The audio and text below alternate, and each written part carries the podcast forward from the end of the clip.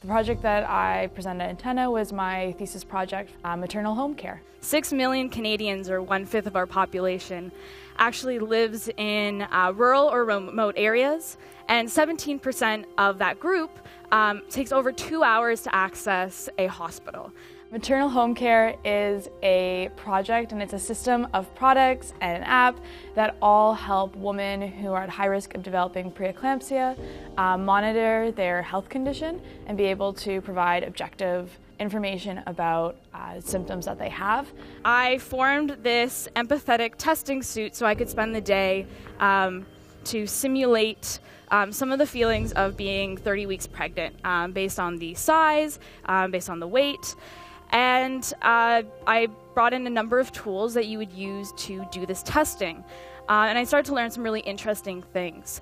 I started to uh, use pH strips, which are used to measure um, various uh, conditions in urine.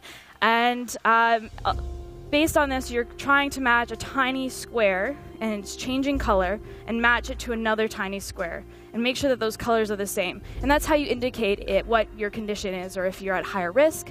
Uh, it's especially important for uh, women who live in rural Canada who might have a more difficult time accessing reliable health care uh, and allows them to more independently monitor their own health.